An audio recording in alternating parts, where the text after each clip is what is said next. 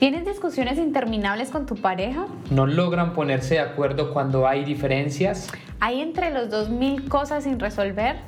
Entonces quédate, porque hoy vamos a estar hablando sobre cómo resolver conflictos en nuestra relación. Hola, hola, te saluda Estrella Osorio. Y mi nombre es Esteban Giraldo y esto es Imperfecto, Amor. Bueno, justamente hablando de cómo resolver conflictos, queríamos contarles que creando este episodio casi peleamos haciéndole honor al tema. Peleamos un poco. Sí, un poquito. Medio que estamos en desacuerdo con algunas cosas, pero queremos contarles justamente cómo ha sido nuestro proceso antes o bueno, recién casados, comenzando nuestra convivencia y cómo es el proceso de la resolución de conflictos ahora. Y justamente es un poco eh, al principio fue un poco complejo y a ver, como les hemos venido diciendo, no somos perfectos y al principio las discusiones eran calientes. Aquí volaban platos, pasaba de todo, así que no crean que en su hogar son los únicos que les pasan este tipo de cosas, pero la verdad que nos costaba muchísimo resolver conflictos y como les contaba en otro episodio, a mí me, me enfrenté contra, con muchas cosas de mi carácter, entonces me daba cuenta que él quería hablar las cosas, algo que sucedió y a mí me costaba muchísimo hablar, no era capaz de, de sacar las cosas o estaba a la defensiva o me hacía trataba de calmarme, pero mientras él me daba mi espacio, en mi mente corrían un montón de películas, ¿por qué hizo esto? Pero sí hizo esto, pero renegaba un montón, entonces ya cuando íbamos a hablar yo tenía que estar más tranquila, pero en realidad no estaba para nada tranquila. Y la comparación con las peleas de ahora... Son, ya, no, ya no vuelan platos, sino pocillos. no, mentira. No, han cambiado demasiado, gracias a Dios. Tenemos todavía problemas, todavía discutimos, o sea, un montón de cosas, pero por ejemplo, ya Estrella es una mujer que puede hablar más lo que está sintiendo sin necesidad de eh, ponerse a 100 grados centígrados. Y eso nos ha ayudado como a, a, poder conversar más, más lo que les hemos contado también de, de, bueno, si ya necesita un tiempo, ayudarle un tiempo, así que ha sido un avance y seguimos avanzando. Y seguramente con el pasar del tiempo van a aparecer más cosas, vamos a tener que volver a trabajar y, bueno, seguir en esta construcción. Lo que les queríamos decir era que los conflictos son inevitables. Si tú estás pensando que vas a entrar a una relación de noviazgo o si te vas a casar y no vas a pelear, es un error gigante porque al contrario vas a pelear más, pero eso no significa que es malo. Es más, los conflictos son buenos eh, si los sabemos manejar. Porque... Eh, a ver, no estamos de acuerdo en muchas cosas, está bien que, que, saquemos a la luz cosas que nos disgustan de la persona, que podamos conversarlo en un ambiente tranquilo y podamos avanzar en pareja. Exacto, y esto es lo que hacen los conflictos, es ponernos a situaciones que vamos a tener que hablar, llegar a acuerdos, pero que vamos a ir avanzando, ¿sí? Entonces algo que también queríamos eh, comentar justamente con todo esto, que veíamos que a veces era como el núcleo de los conflictos y es las diferencias que hay entre los dos. ¿Y qué pasa? A veces generalmente los conflictos se dan porque tú actúas de una manera que a mí no me gustó o tú tienes una manera de pensar distinta a la otra o tenemos desacuerdo entre distintos temas. Y hay que entender que uno, los conflictos nos ayudan también a avanzar. Lo que es determinante de que sea bueno o malo es cómo nos enfrentamos a ellos y las diferencias también son buenas porque estas diferencias hacen que nos complementemos. Pero es importante como entender eso, que somos diferentes. Él no tiene que pensar como yo, ni tiene que actuar como yo, y tampoco yo lo tengo que hacer como él. Pero es como juntos vamos a poder encontrar un equilibrio en distintos temas que pensamos diferente, cómo él va a poder ceder un poco, yo voy a poder ceder un poco y encontrar un centro entre los dos. Y veíamos cuatro maneras en que solemos como seres humanos enfrentar los conflictos. Y vamos a explicar cada una de ellas basados en un ejemplo real de nuestro matrimonio, un ejemplo que nos ha llevado a conflictos. Y es, Esteban tiene una dificultad que su papá también tiene, me di cuenta. Es un don, ella no puede entender, pero es un don. no es un don. bueno, cuando abre el closet, los cajones, las puertas, él tiene que dejar todo abierto, no lo puede cerrar o cuando prenden las luces, él tiene que dejar las luces prendidas, no las puede apagar. Ella no puede entender que eso trae luz a nuestra vida. El caso es que vamos a ver entonces la primera manera en cómo enfrentamos los conflictos y es a la ofensiva. Entonces, en este ejemplo, la ofensiva sería que yo le dijera a Esteban, ¿qué ha pasado? ¿Tú por qué siempre dejas las puertas abiertas? Te he tenido que decir un montón de veces, no puedes hacer, ayudarme en esto, ¿por qué te he tenido que repetir tantas veces? Esa sería la manera ofensiva, atacándolo a él y no diciéndole las cosas como en amor, sino diciéndole, es que usted hizo eso, es que usted por qué esto, es que... Exacto, con señalación. La segunda... Sí, la segunda es defensiva y es cuando nos protegemos. Entonces, eso también pasa y es Estrella me está diciendo todo esto de los cajones y el luz y yo le digo, pero mira, tú también dejaste los cajones abiertos o mira, la luz la dejaste prendida ayer y yo no te dije nada o pero tú también dejaste eso tirado, pero ta, entonces es como señalándole a la persona de que ella también se equivoca, de que ella también tiene errores y de que no tiene el derecho o que no tiene por qué atacarte a ti. Entonces como nos protegemos, no somos para nada vulnerables. Exacto. La tercera sería omisión. ¿Y qué sería omisión? Un poco lo identificamos como buscar una falsa paz. Y es como pasó esto y podría tener como dos opciones. Que yo pongo la luz, cierro la puerta y me quedo bravo. ¿Por qué tiene que hacer eso? Pero no le digo nada para no entrar en esto que él entra a la defensiva, una discusión y todo esto. Pero a mí me da rabia y me quedo con la pica. O también puede ser que yo le diga a él, pero tú, ¿por qué siempre dejas esto? Y él me contesta, pero es que tú también haces otras cosas. Y yo diga, bueno, pues ya está listo, bueno, bueno, ya, no pasa nada. Pero estamos bien, sí, sí, sí, estamos bien. Pero en realidad las cosas no, están, bien. Y a veces pasa eso como a gran escala. Hay un montón de conflictos que se han ido acumulando que no hemos resuelto por tener esta reacción de omisión.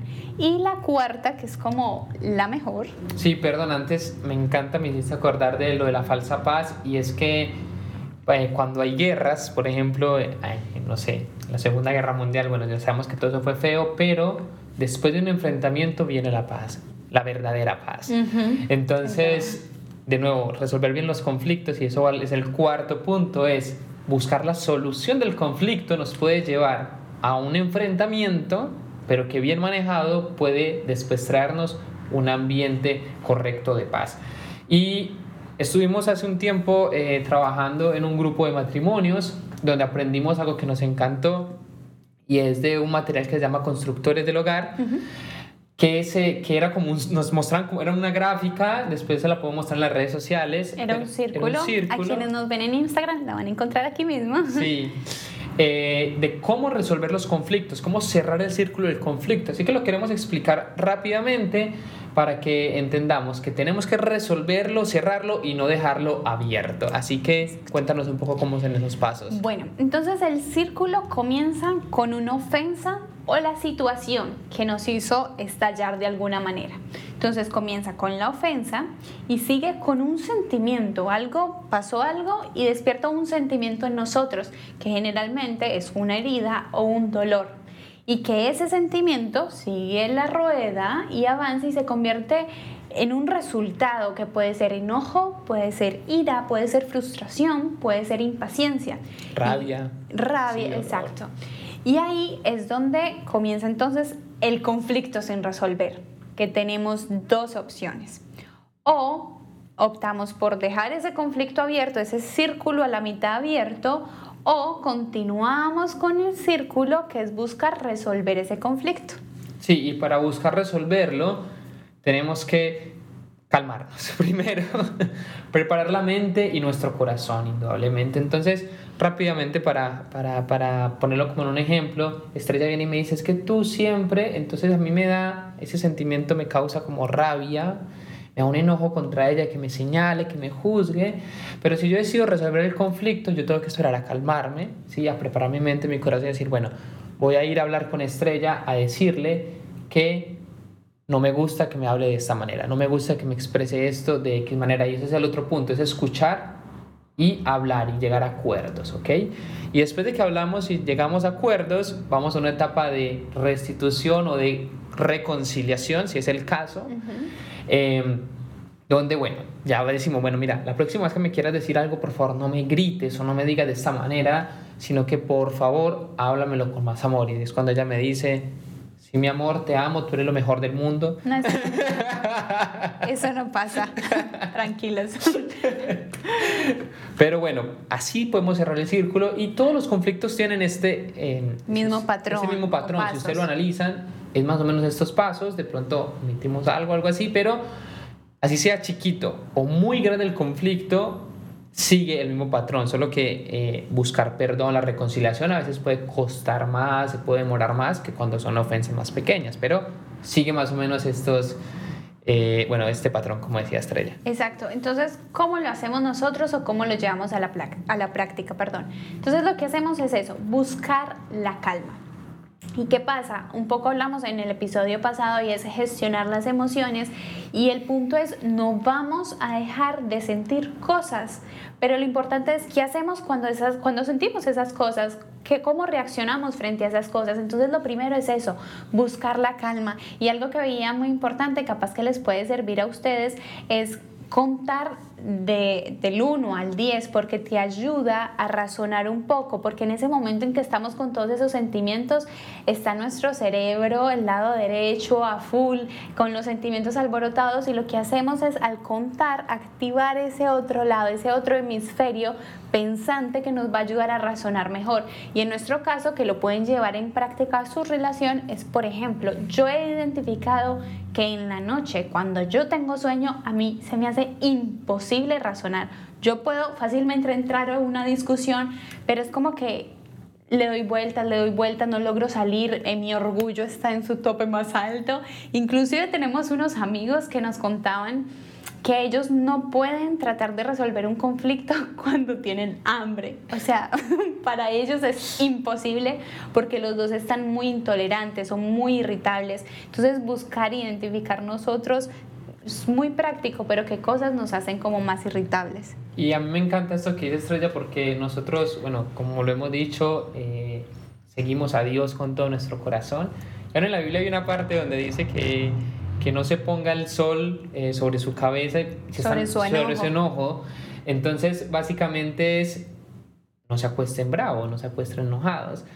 Pero nosotros nos dimos cuenta que Estrella a la noche es peor, o sea, a veces nos poníamos a, a tratar de resolver algo, no sé, a las 11 de la noche, nos daban las 2 de la mañana y cada vez era peor. Entonces, algo que eh, empezamos a hacer fue decir, nos vamos a dormir nos damos un beso y decimos mañana mm. así un beso a mm. regañadientes, como para no quedarnos así súper bravos, pero decimos, vamos a hablarlo al otro día, pero lo vamos a hablar y lo vamos a resolver. Y la actitud es totalmente, diferente. porque pudimos identificar de que no era un buen momento tratar de resolver conflictos en ese momento del día.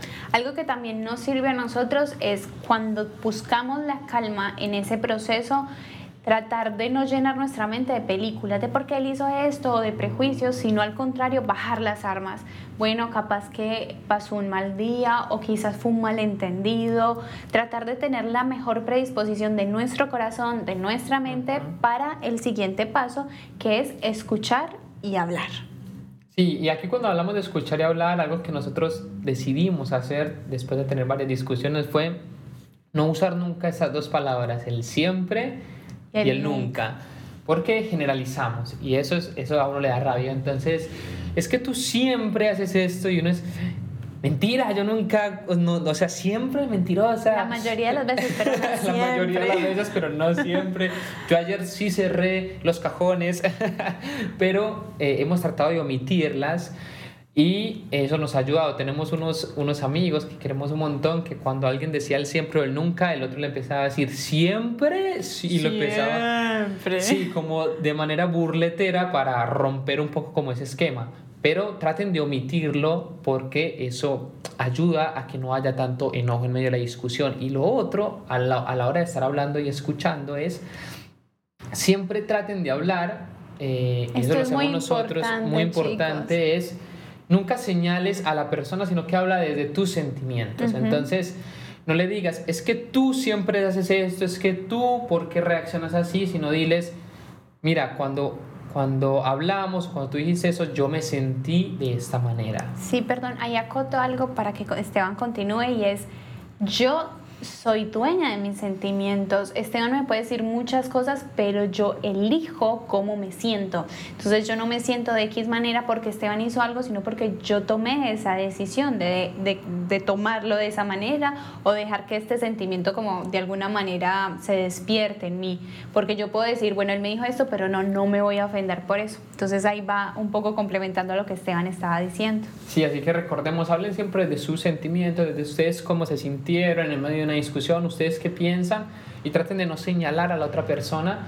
Eh, porque bueno, va a evitar muchos conflictos. Y lo otro que hemos aplicado, que también creo que les puede servir, eh, que tratamos de hacer, a veces no lo logramos, pero es no hablar enfrentados, es decir, no el uno enfrente del otro para como no sentir una discusión que yo me estoy enfrentando a Estrella a decirle es que tú eres así, bueno, lo mismo, sino que tratamos de estar como físicamente, o sea, físicamente al lado, o sea, como eh, hombro con hombro, así medio dobleteados, pero para sentir que somos, o sea, entre los dos tenemos un problema, pero es de los dos y vamos a enfrentarlo juntos. Es decir, como que el problema está al frente de nosotros. Nosotros, eh, mi pareja no es el problema, Exacto. sino que ella y yo tenemos un problema que está al frente, ¿cómo lo podemos resolver? Eso suena hermoso, suena lindo, no siempre es fácil llevarlo, esa es la, la realidad, pero empiecen, como les decimos.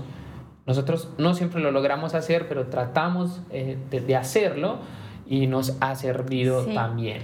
Y un perdón, un poco acotando, yendo como al ejemplo que les poníamos al principio, sería, por ejemplo, amor, volviste a dejar la puerta y la luz la puerta abierta y la luz encendida. Porfa, ya hemos hablado de eso, ayúdame con eso, sería como una manera correcta, o si pasa algo que te hace sentir, no sé, triste o de X manera, o te sentiste de Y o X, es decirle, amor, con esto yo me sentí de esta manera. No tú me hiciste sentir y es que tú me... No, yo me sentí de esta manera o sentí que cuando tú dijiste esto quizás querías decir X cosa. O sea, como siempre tomándolo desde que fue nuestro punto de vista, no, no juzgando que así fue como él lo quiso decir. Entonces, como siempre, les vamos a dejar unos pasos de acción para que lleven todo esto a la práctica. Y el primer paso de acción es... Bueno, vamos a calmarnos y a preparar nuestra mente. Entonces, busca la mejor alternativa para ti. Como hemos compartido, por ejemplo, Estrella dice, dame un espacio, no, eh, bueno, nos damos un espacio físicamente. Eso es bueno a veces salir del entorno donde, donde se está presentando la discusión. Muy bueno. Eh, Ay, perdón, a nosotros nos pasaba que nos íbamos al parque a caminar.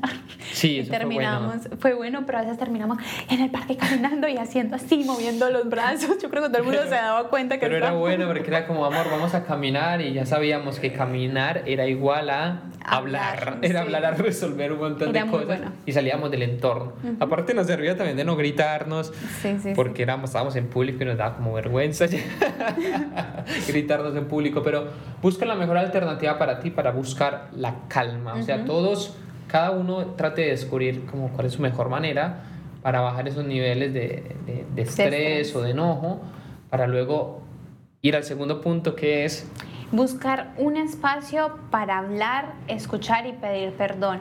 Y esta parte es muy importante porque yo debo de escuchar a la otra persona no solo las palabras, sino también qué está diciendo con sus expresiones, porque es distinto yo decir eh, sí estoy bien con este tono a decir sí estoy bien o a decir, sí estoy bien, pero con una cara triste. Entonces es importante que todos nuestros sentidos los pongamos a esa persona, los pongamos en nuestra pareja cuando nos esté diciendo las cosas, que lo estemos escuchando de corazón. ¿Qué es lo que hay detrás de esto que nos está diciendo? Capaz que hay algo familiar de fondo o capaz que ya hay otras situaciones que viene trayendo acumuladas. Y también lo que decía Esteban, habla siempre de lo que tú sientes, no menciones siempre, nunca, es que tú cambia un poco este lenguaje y busca el espacio apropiado, como decía Esteban, para que tú también puedas hablar y expresar tu punto de vista.